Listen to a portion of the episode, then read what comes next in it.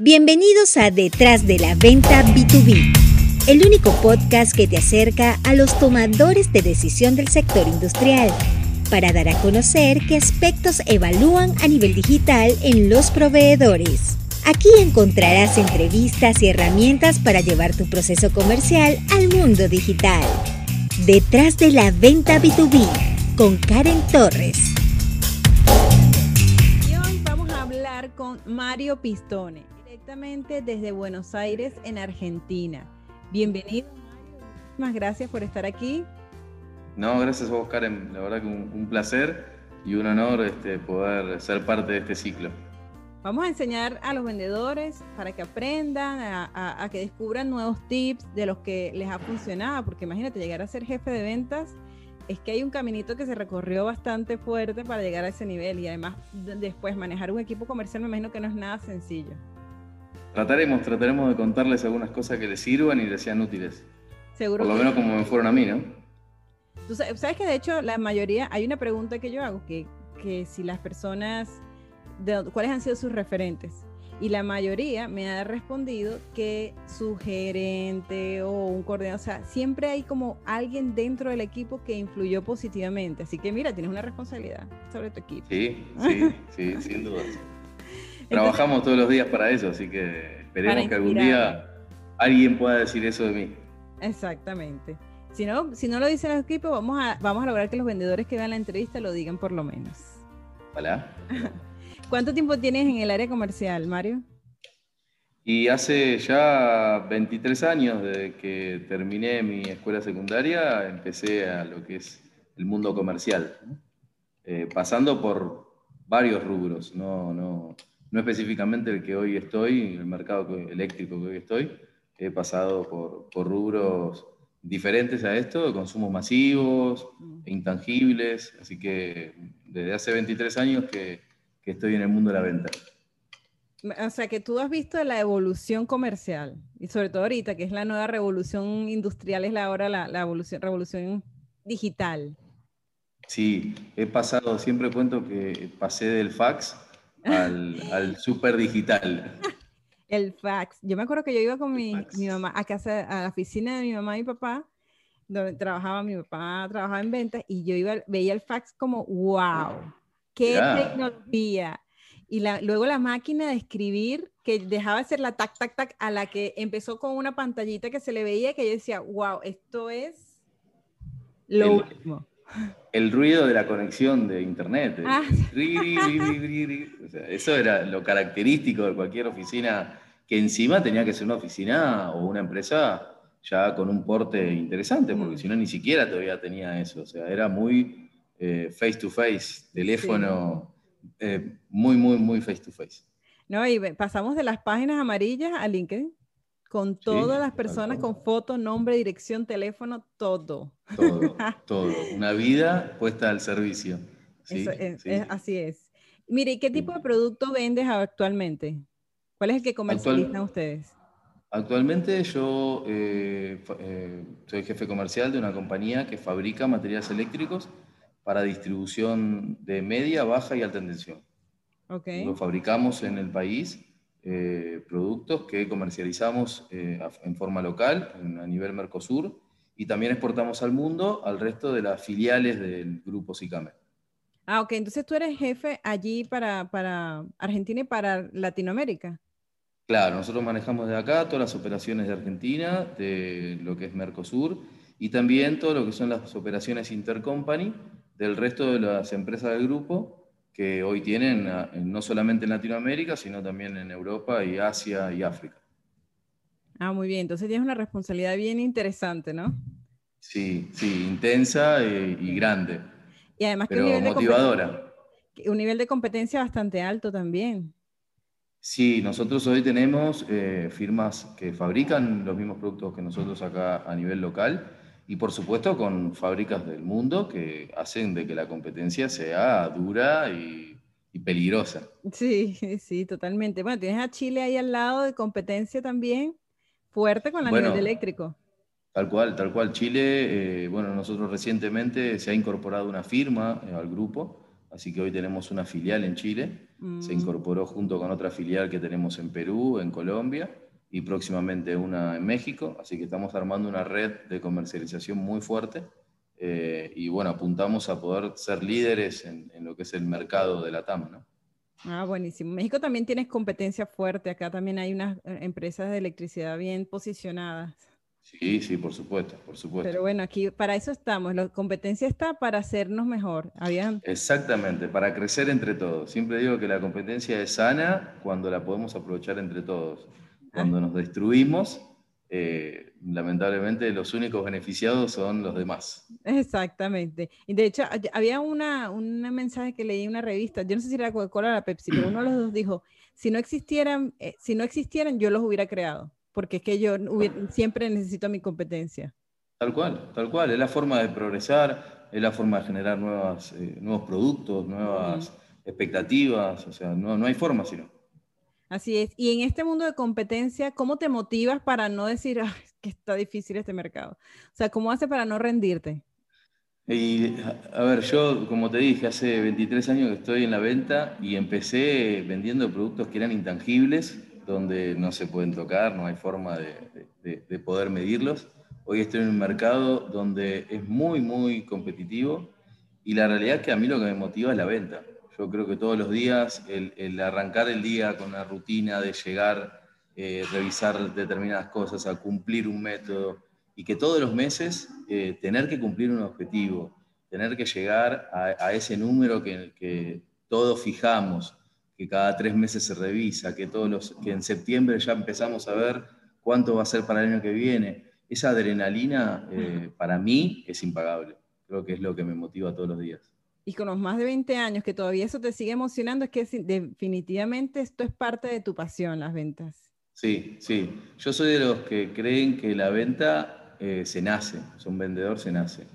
Uno puede capacitarse, puede acoplarse, puede formar excelentes equipos, pero los vendedores, vendedores se nacen con eso que está dentro, esa, esa cosquilla, esa, ese dolor de estómago que te agarra cuando estás cerrando una operación o, llamar a un cliente sabiendo que eh, hay algo que seguramente no puedes responderle, cómo salimos de ese...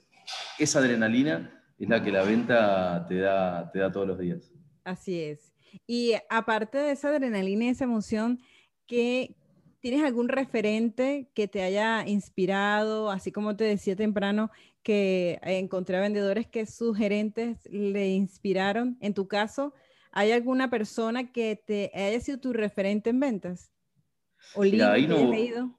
ahí no voy a ser este, mucho más innovador que todos. Sí, por supuesto que libros uno lee y, yo soy también de las personas que, que cree que hay que capacitarse constantemente eh, pero sin dudas, para mí los referentes fueron dos personas que cuando empecé, sobre todo en el mercado eléctrico, sin tener conocimiento del mercado eléctrico, me guiaron y me ayudaron mucho. O sea, fueron dos jefes de, de área que tuve, donde realmente me dieron, eran los vendedores de la vieja escuela. Esos vendedores que te enseñaban cómo pararte delante de otra persona, qué hacer cuando entras a una oficina, eh, qué vestirte, qué, qué, cosas tener en cuenta si, el color del pelo, el color de sus trajes, el color de sus corbatas, eh, cuadros de fútbol, o sea, esas cosas donde normalmente ni en la facultad, ni en los libros, ni en ningún curso está. Eh, creo que a mí esas son las cosas que, más me, siempre me, llevé de, esos grandes referentes que tuve. Buenísimo, y, eso es bien importante. Uno, como jóvenes, eh, ya, porque yo me pongo joven, ¿sabes? no importa que yo haya visto el fax, pero yo voy a decir que yo soy joven y este, tener, o sea, tener la apertura de dejarse guiar, porque, ¿sabes? El vendedor también es, tenemos una personalidad de, independencia. El egocentrismo es terrible. Demasiado. Entonces, eh, la verdad es que tenemos que tener apertura a que dejarse guiar. Sí, es muy importante. Es muy importante eso. Nosotros necesitamos que, podamos estar abiertos a aprender, estar abiertos a, percibir y, a, escuchar. Eh, si no estamos en eso, realmente hay, hay, algunas cosas que siempre las vamos a dejar de lado. El, todo, el todo lo sé no, no, no está todavía inventado. Y en ventas menos, que siempre hay algo nuevo. Y sobre todo ahorita en esta época digital que todo cambió, donde hay muchos cambios y, la, vida, la vida comercial funciona de otra forma. Es muy vertiginosa. Hoy, hoy las cosas sobran, sobre todo en esta nueva normalidad del sistema remoto que, la pandemia nos ha obligado y ha empujado, eh, nos ha dado una vertiginosidad del día terrible. Hoy las cosas arrancan de una forma y en tres horas eh, hay un caudal de información, un caudal de, cosas para hacer que realmente es muy vertiginoso hoy. Y en ese caudal de tantas cosas que hay que hacer, porque bueno, ahora también nosotros tenemos tantos inputs que si el mensaje, el WhatsApp, el correo electrónico, el LinkedIn, hay como demasiada, ¿cómo, ¿qué rutina tú tienes para realizar tus procesos y que, digamos, es la fórmula efectiva que a ti al menos te ha funcionado? sí, tratamos de, cumplir esa, esa, rutina, porque realmente eh, yo creo que en el desorden después uno vive desordenado.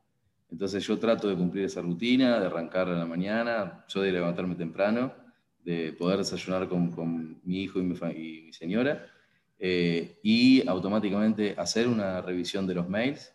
Eh, yo tengo mi, bandeja de entrada de mails separada en, varias, en varios tópicos, eh, uno que serían los mails generales, y después creé algunas reglas específicas donde me los va acomodando los mails de todos los vendedores en unas casillas específicas y así trato también de darle una revisión a cada uno de esos mails de los vendedores y tratar de ver cuáles son las cosas que eh, realmente le tenemos que dar prioridad.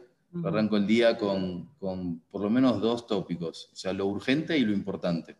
Y trato de que ninguna se tape a la otra, porque hay cosas que son urgentes que no son más que importantes y algunas que son más importantes que urgentes. Entonces tratamos, trato de que eso lo pueda ordenar durante el día.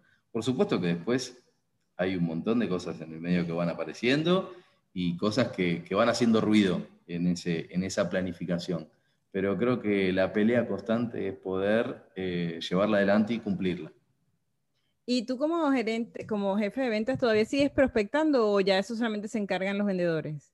No, sí, sí, yo hago, o sea, hoy por hoy el sistema que tenemos, eh, si bien los vendedores hacen todo lo que es el budget, eh, eso lo recolecto yo y después hacemos el último, la última planificación, ¿no? En cuanto a budget, en cuanto a planificación estratégica. O sea, yo me sigo, me sigo metiendo en el día a día, me sigo involucrando en, todas las cuestiones de, de planificación, así sean en valores, en números, como en eh, criterios para utilizar en las visitas, campañas comerciales, eh, lanzamientos nuevos de productos.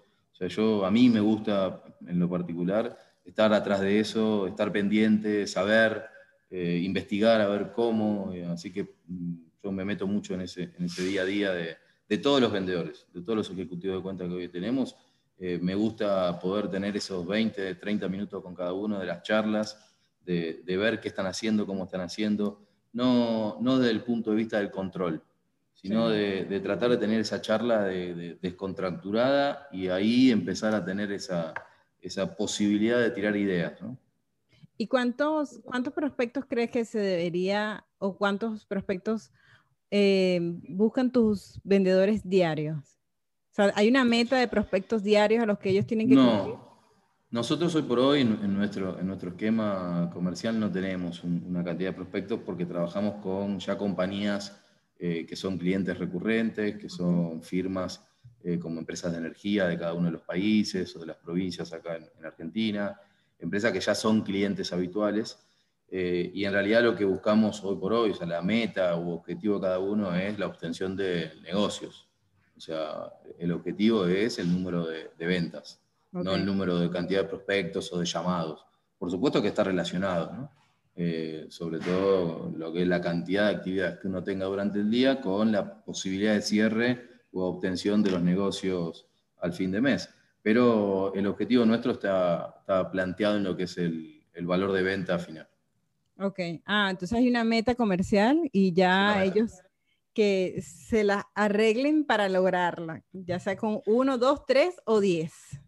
Sí, sí, en realidad tenemos algunos, algunos key points donde tratamos de eh, poder eh, cumplirlos. Por supuesto que uno de los objetivos principales es cumplir la meta del budget, eh, volumen de venta y volumen de facturación, pero sí eh, tenemos, cada uno tiene en forma particular objetivos específicos, que en algunos casos es generar nuevos clientes, porque quizás estamos en un lanzamiento de un nuevo producto, en otros es generar más volumen de ese, de ese producto, aunque quizá no, no traiga reflejado el, el, incremento de valor de venta, porque quizá tiene una campaña comercial diferente, o la obtención de un nuevo producto que puede surgir de, la, de investigar la necesidad de un cliente actual y poder traer adentro de la compañía para que se desarrolle un nuevo producto. O sea, hay diferentes este, indicadores que vamos trabajando con el vendedor, con el ejecutivo, para poder hacer eh, una tarea y una estrategia global. Claro, claro, forma parte del objetivo y la estrategia de, de, la empresa como tal, en la parte comercial. Exactamente, exactamente. Eh, Mario, ¿y cuáles han sido, cuáles fueron esos errores que cometiste en, o, que, o que sigues cometiendo? Porque uno siempre igual se sigue equivocando, que te han enseñado a ser mejor vendedor y mejor jefe de ventas. Yo, sé, yo para mí una de las grandes eh, cosas que, que, todos los días practico y trato de aplicar es el escuchar. Uh -huh. eh, yo cuando arrancamos en, en, mi etapa de venta, lo que uno o cualquier vendedor busca es hablar, tratar de conversarte, buscarte, contarte todas las cualidades del producto, o sea, eh, hacer como una especie de monólogo de todo lo que tengo, de todo lo que te vas a satisfacer, o sea, cómo te voy a salvar la vida con esto pero realmente a veces eh, empieza totalmente al revés. A veces es eh, poder primero escuchar y después contar. Mm. El primero escuchar es eso, realmente saber qué te voy a contar de las cualidades de mi producto y qué te voy a contar de las cosas que yo creo que te van a satisfacer, pero quizá no son tan así cuando terminamos de hablar. Y a veces hoy, y, y después de tantos años, uno sigue repitiendo esos errores. Mm. Eh, sobre todo por la vorágine del día, por querer atender muchas cosas al mismo tiempo. Hoy, por, por, mi posición, estoy mucho más en contacto quizá con los ejecutivos que con los clientes eh, directamente. ¿no? Okay. Estoy más en contacto con clientes específicos y no con los clientes como habitualmente antes me, me relacionaba. Pero hoy, tomando al ejecutivo como un cliente interno, como un cliente okay. mío, eh, sí a veces siento de que, escucha, no lo estoy escuchando. Me ¿Ah? siento y lo escucho de vuelta, empecemos otra vez. Tengo la facilidad de que con él lo puedo hacer. Quizás si lo hago con un cliente generaría quizá una, una mala imagen al principio. Sí, pero bueno, hoy, hoy son unos errores que uno, que uno puede cometer, tiene que trabajar, pero escuchar para mí es la clave de, de, de poder identificar la, la acción comercial a seguir. Una empresa que se llama Mary Kay, ellos dicen que todos tenemos un cartelito invisible que dice hazme sentir especial. Y eso, mm. escuchar, forma parte de eso. O sea, Excelente. haz que todo el mundo se siente especial. Y la única manera de lograrlo es escuchándolo, haciendo preguntas y dejando que la otra persona hable. Y actualmente, eh, Mario, ¿cómo están buscando los clientes ustedes? O sea, visitan, usan redes sociales, eh, tienen un, un, marketing que les trae leads. Hoy por hoy, bueno, hemos tenido que transformar nuestra, nuestra manera de vender eh, cambiar lo presencial a lo virtual. Okay. Eh, nuestro mercado históricamente, al ser un mercado muy técnico y de, de, de mucha especificación técnica, requiere de una, de una visita, de una, de una, investigación en campo normalmente, eh, porque también hay diferentes, en una misma empresa hay diferentes clientes, ¿no? o sea, está la parte de mantenimiento, compras, hay, hay varios clientes que quizás están en un mismo edificio, entonces hace de que era necesario. Hoy hemos tenido que reinventarnos, hemos tenido que cambiar nuestros, nuestros procesos comerciales, nos hemos apoyado mucho más en lo que es marketing digital. Eh, hoy estamos haciendo muchas campañas en redes sociales, en LinkedIn, Instagram, Facebook. Eh, hemos, eh, hoy tenemos la ayuda de una consultora externa que nos, nos, proporciona todo lo que es la información y los procesos y lo, los, los tiempos de investigación y nosotros con esa información, eh, bueno, eh, abordamos a, a, los posibles proyectos. ¿Tus vendedores están creando marca personal en LinkedIn o solamente están recibiendo los leads? Por ahora solamente estamos recibiendo los leads, es uno de los proyectos que tengo ahora para alargar, eh, de poder generar contenido. Hoy es uno de los grandes eh, déficits que tengo con, con nuestro equipo, porque realmente, bueno, hemos tratado de, ir eh, mejorando esta función digital. Eh, veníamos de una, de una forma de trabajo, como te contaba, muy presencial. Para que tengas idea, acá un ejecutivo salía de viaje un, lunes y volvía un viernes. Y capaz que en esa semana recorrías eh, cuatro o cinco provincias dentro de nuestro país. Eh, para decirte en kilómetros, capaz que recorría 3.000 kilómetros. donde iba recorriendo un montón de, ciudades con los diferentes clientes. Entonces, esa era una manera de, nuestra de crear los leads y, y poder este, cuidar a los clientes que hoy teníamos. Hoy tenemos que hacerlo todo virtual. Hemos hecho, sí hemos hecho algunas, algunas campañas o algunas estrategias para poder seguir manteniendo ese recorrido que hacíamos antes en forma presencial, pero en forma virtual. Hacer este, charlas eh, por, webinars, por webinars, tratar de generar contenido, pero bueno, sí, hoy mm, reconozco que tenemos que seguir trabajando en eso es una de las asignaturas para este año, poder que los ejecutivos generen su propio contenido y puedan generar sus propios leads desde las redes sociales. No, créeme que, créeme que les va a servir muchísimo, porque ahorita hasta incluso los puedes esperar nada más estar en modo reactivo esperando los leads, porque si han sido los que siempre han salido, entonces a lo mejor quieran empezar ellos a buscar sus propios, sus propios clientes y, y, crear su marca les va a ayudar muchísimo a posicionarse. Además es pasar a lo, al online todos los clientes que ya tenían eh, en, físico. Empezar a decirle, mira, estamos aquí, estamos aquí, estamos acá. Y yo, yo entrevisté a, a, la jefa de compras, a una jefa de compras en Argentina y dice yo el LinkedIn para arriba y para abajo.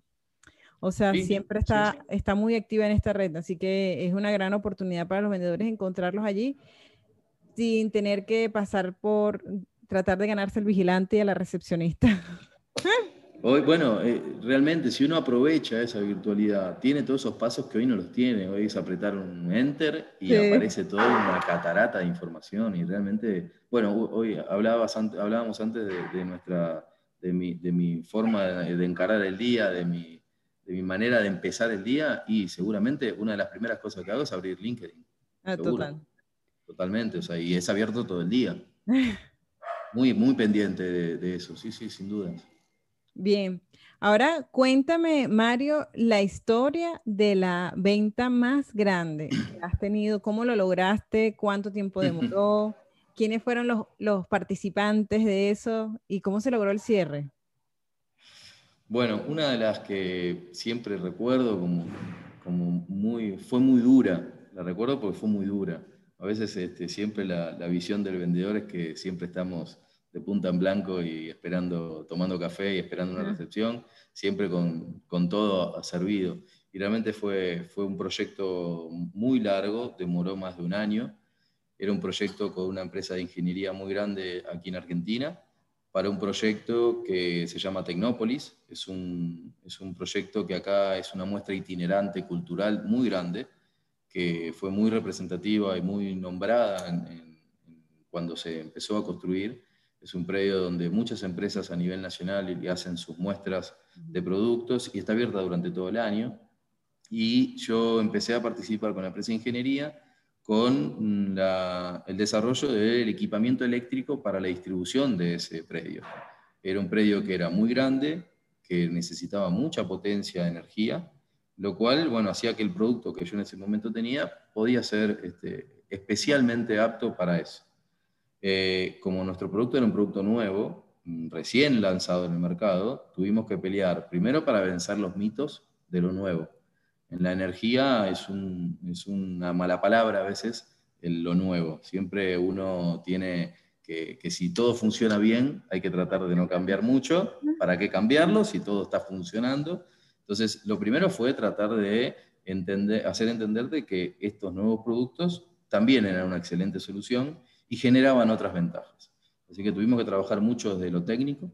Eh, recuerdo que con una de las personas que, te contaba, que fue una de esas personas que me guió, eh, armamos lo primero que hicimos fue armar un equipo técnico que nos acompañara a todas las reuniones que teníamos, porque sabíamos que nos íbamos a topar y nos topábamos constantemente con gente muy técnica y muy preparada en lo técnico, no podíamos decir, no sé cómo es esto, entonces a todos lados íbamos con estas personas, eh, generamos todo lo que era la base técnica, Y así pudimos hacer entender primero a toda la parte técnica que este producto era el que necesitaban para poder hacer un proyecto de primer nivel, porque lo que se buscaba también era eso, tener un proyecto tan representativo para Argentina y poder también, en lo que era a nivel de ingeniería, demostrar de que también se evolucionaba.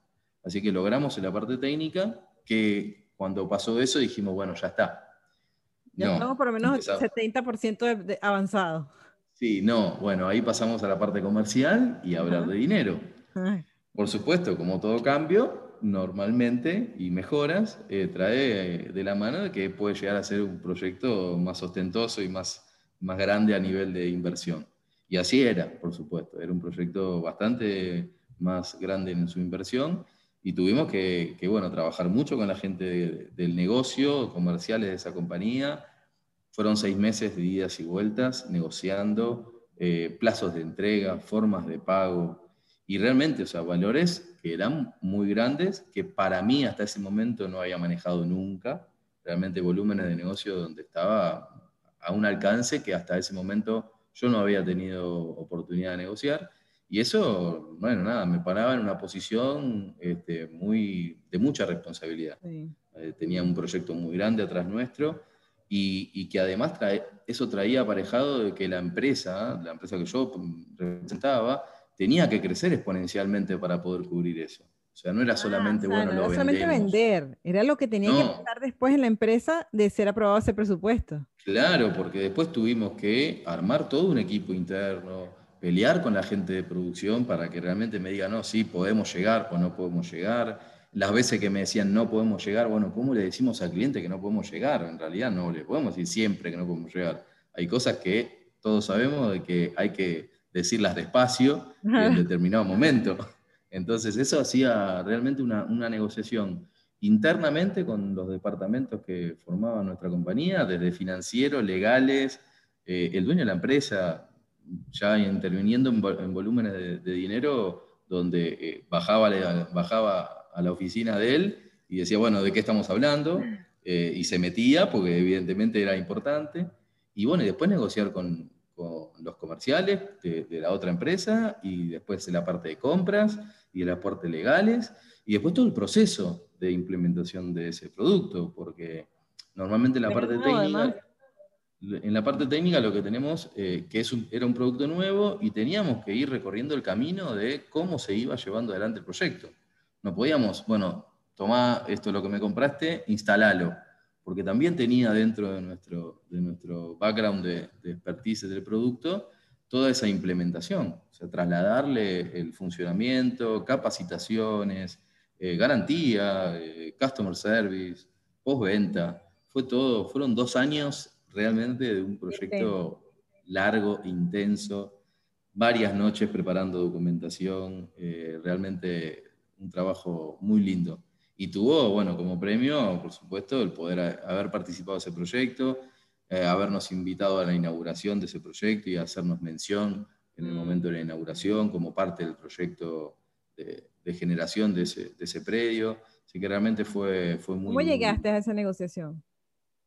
Bueno, eh, también nosotros veníamos trabajando con esa empresa, una empresa de ingeniería importante en Buenos Aires, con otros proyectos de muy, de muy poca envergadura, de muy poco monto, y bueno, nada, en una, en una de esas conversaciones, cerrando esas operaciones que eran rutinarias y diarias de pequeños equipos, eh, nada, en una conversación comentaron que estaban metiéndose en un proyecto, que estaban licitándolo, que tenían posibilidad de ganarlo, y ahí yo me fui con esa inquietud de qué podemos hacer, eh, lo hablé con mi, con mi jefe en ese momento, armamos una estrategia, armamos una carpeta con una propuesta, y lo fuimos a ver al, jefe de proyecto, al project manager en ese momento, eh, y le dijimos que teníamos una solución para una parte de la obra que ellos tenían, que le iba a bajar una X cantidad de, días en, la proyección de, tiempo de obra, que estábamos seguros que le podíamos dar esas ventajas, y bueno, así surgió, fue, fue una, una especie de lanzada a la pileta.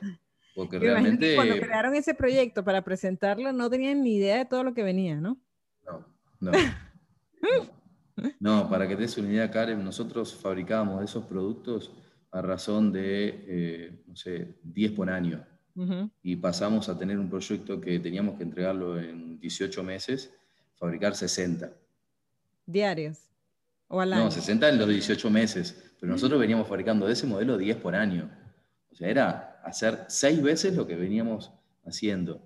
Realmente era después trabajar con nuestros proveedores, porque teníamos muchos proveedores internos que teníamos que hacer que ellos nos cumplan para después cumplirle, que estén dentro del presupuesto que nosotros teníamos, que para que el, negocio sea redituable.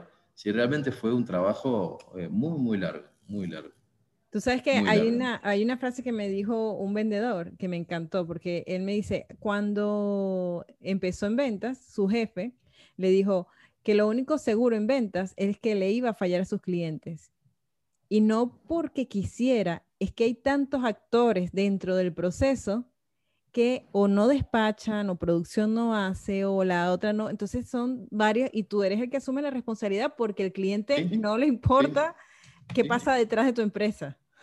Es que es una, es una cadena que hay momentos que uno la siente que es tan, tan frágil porque resolves un problema, decís, bueno, listo, voy con la información esta, está llegando a la oficina de esa persona para dar la información y te suena el teléfono diciendo, mira que hay otro problema, retrocedemos, volvemos a, buscar. Y es constante, es constante. Sí, lamentablemente, bueno, por eso también eh, en, algunos casos eh, el vendedor no está del todo bien visto. Siempre el vendedor tiene esa imagen de que me miente y me dice cosas que no cumple.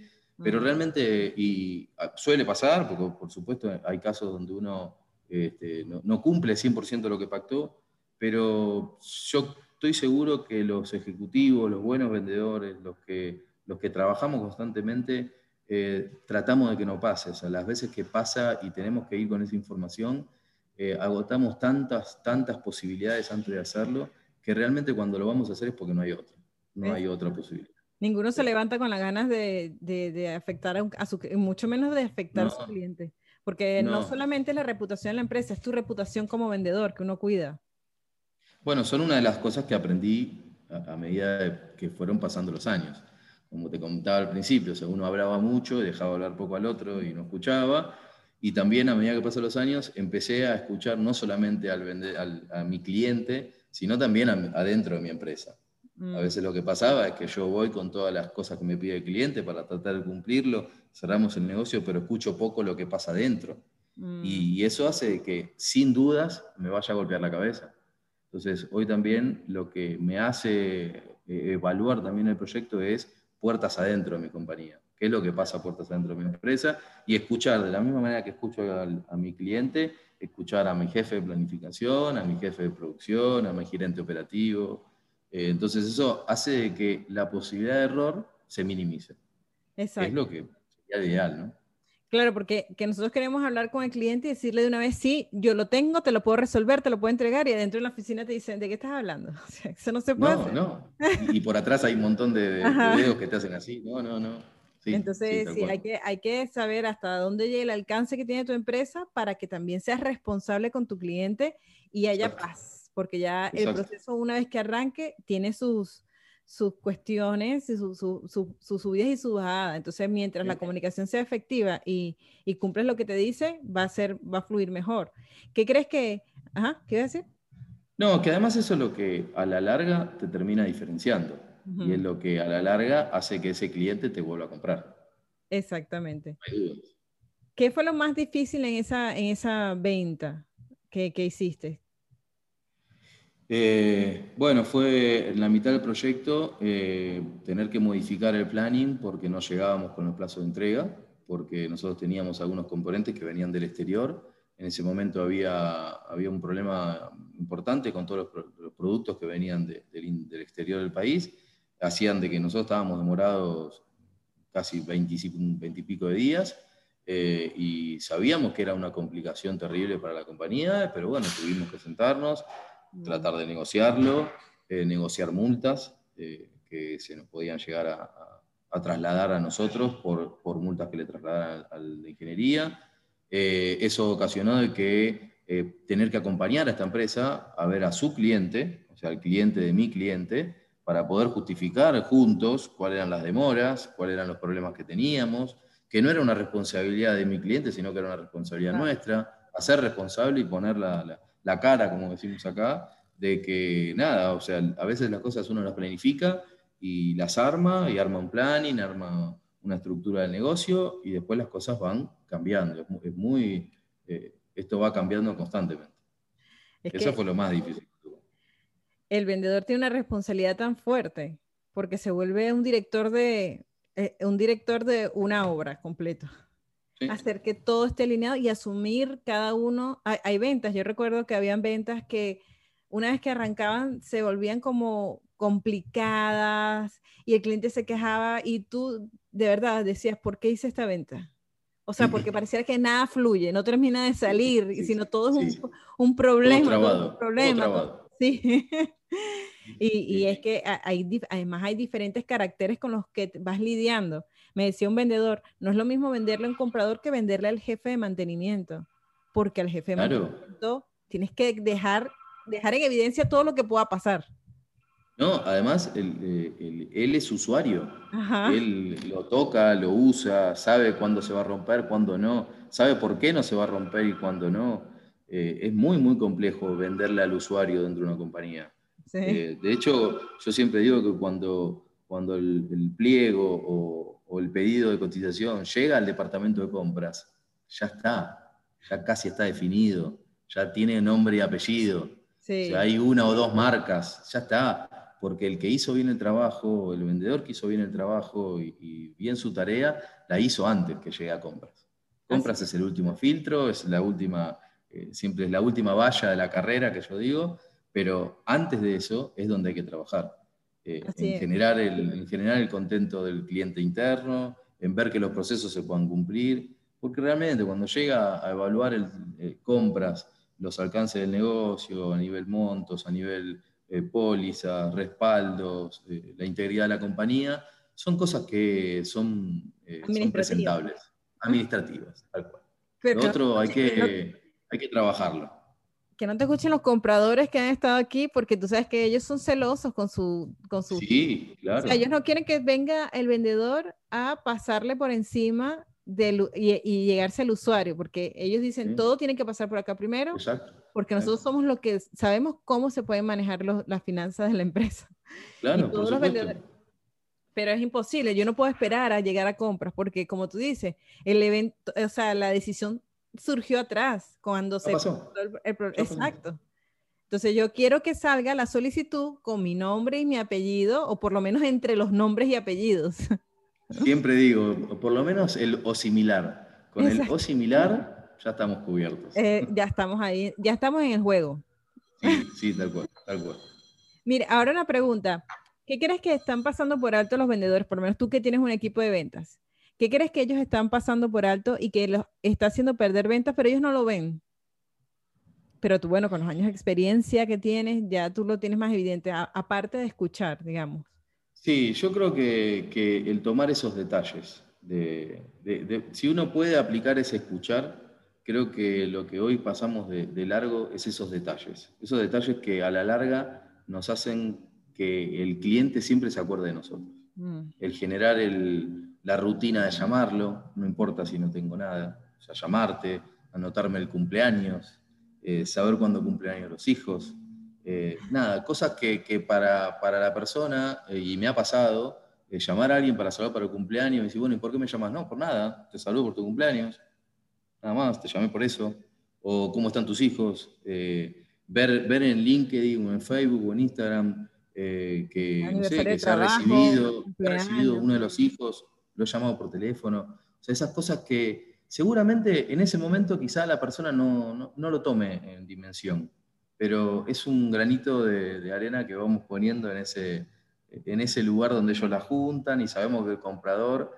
cuando tiene que revisar, lo primero que hace es sí, revisa su agenda, revisa sus, su lista de, contactos, de, vendedores, mm. pero si nosotros logramos estar en la mente de ellos, solamente por esos detalles, no tengo dudas que, es lo que nos diferencia del resto.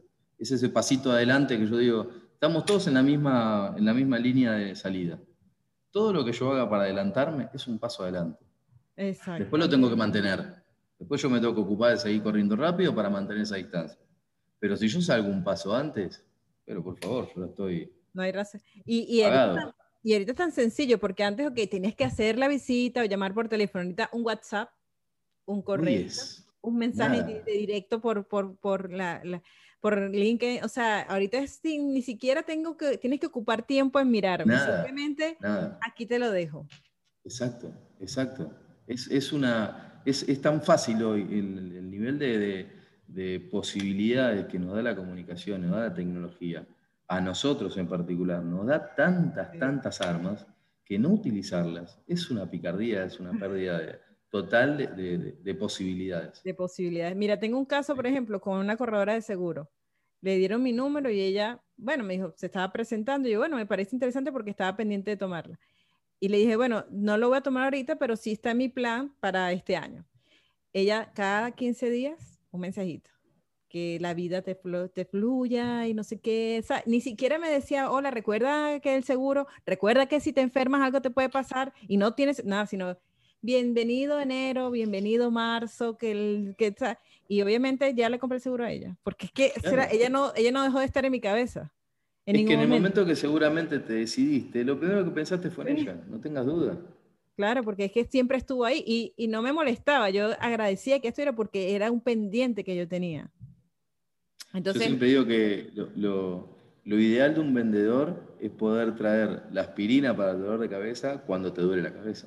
Exactamente, Ese es el momento.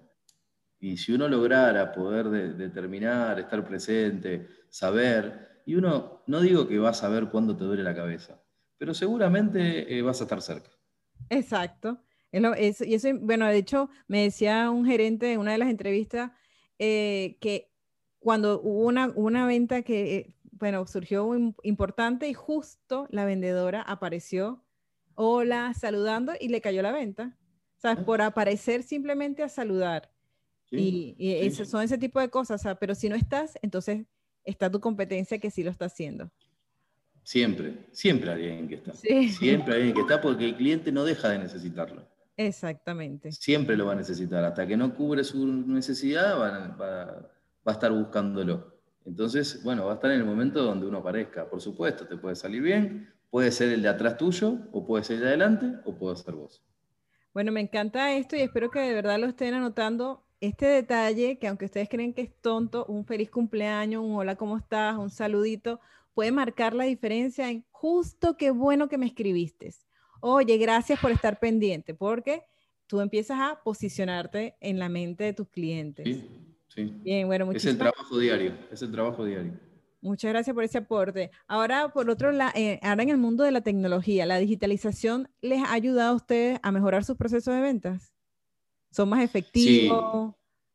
Sí, sí, sí, yo estoy seguro que sí. Hoy, hoy desde, desde programas de IRP, CRM, que, que, nos permiten poder analizar información, cargar información y, poder, con apretar un botón, que salga una cantidad de, de datos que realmente hoy te, hacen analizar las operaciones de otro lugar, eh, eso ha ayudado mucho. Bueno, LinkedIn es una base constante de, consulta, Instagram lo mismo, lo que, lo que nosotros creímos que eran simples redes sociales, simple este, un, messenger, eh, hoy realmente son una fuente de, información terrible, terrible, en todo aspecto, desde lo profesional hasta lo personal pero si uno lo aplica a la venta, realmente la cantidad de información que hay en las redes sociales y uno lo, si uno lo sabe leer y, sabe aplicarlo, no, es, es, es, es, impresionante lo que uno puede lograr con esa información. Así es. Entonces los vendedores, de verdad yo les recomiendo que empiecen a, a buscar, a posicionarse ahí en las redes porque los compradores están. Además me decía Jairo, cuando él, él como comprador, eh, a los vendedores que están aquí, en las redes sociales y que comentan, es muy fácil encontrarlos, porque enseguida que ellos colocan, aparecen. Estás ahí arriba, estás ahí estás arriba. Estás ahí, en cambio los vendedores me dicen que solamente me aparecen para, hola, te vendo esto y me dejan de, y, no crean contenido ni nada, yo no, estos no los encuentro nunca. Tienes dos formas, o pagas los AdWords o te generas activo. Entonces, bueno, son las dos, maneras. Sin duda. Bien, y ya para finalizar, eh, Mario, ¿qué mensaje le darías a los vendedores bueno, que se lo das, me imagino que es el mensaje que le das a tu equipo de ventas constantemente. ¿Qué mensaje le daría a los vendedores para que cada día sean más efectivos en su proceso? Yo vuelvo a repetir lo que, lo que digo siempre, escuchar, fundamental, capacitarse, creo que no hay que dejar nunca de capacitarse. Eh, yo soy de las personas que me, anoto en, todo, o trato de participar en todas las capacitaciones y cursos, siempre para mí algo que me lleve de una charla o un tip, una, una forma, me, me, paga la inversión que hice en el tiempo. Eh, pero creo que que sobre todo ser constante. El mm. vendedor tiene que ser constante, metódico, y si uno puede generar esa, esa periodicidad, esa rutina, ese saber qué día, cómo, eh, hace la diferencia. Así es. Entonces, bueno, verdad que muchísimas gracias, eh, Mario, por tu mensaje, por tu tiempo, por tu disponibilidad para, para, esta, para, esta, entrevista. ¿Quieres decir algún mensaje para, ya para despedirte? No, gracias a vos, Karen, por, invitarme y nada, espero haber sido útil en, lo, que fuimos contando y nada, para, lo que necesites, a tu disposición. Muchísimas gracias, Mario, y bueno, muchísimas gracias a todos ustedes por estar conectados cada semana. Recuerden suscribirse al canal, dejar un like, dejar su comentario, que recuerden que lo que estamos buscando es ayudar a más vendedores a que cada día sean mejores, basándonos en lo que esperan nuestros proveedores, nuestros clientes y nosotros como vendedores escuchar la experiencia de los que ya les han funcionado sus técnicas. Así que les invito también a suscribirse a mi página web www.karentorres.com, Karen con M, para que les llegue el mensaje cada vez que yo les, eh, suba alguna de las entrevistas, ¿ok? Un abrazo grande, un abrazo desde playa hasta Argentina, desde México hasta Argentina y todos que tengan el mejor día posible. Bye. Chao, hasta Karen. Gracias por acompañarnos una semana más en Detrás de la Venta B2B con Karen Torres. Karen Torres se escribe con M al final. Recuerda seguirle en LinkedIn y YouTube como Karen Torres y puedes suscribirte en su página web karentorres.com.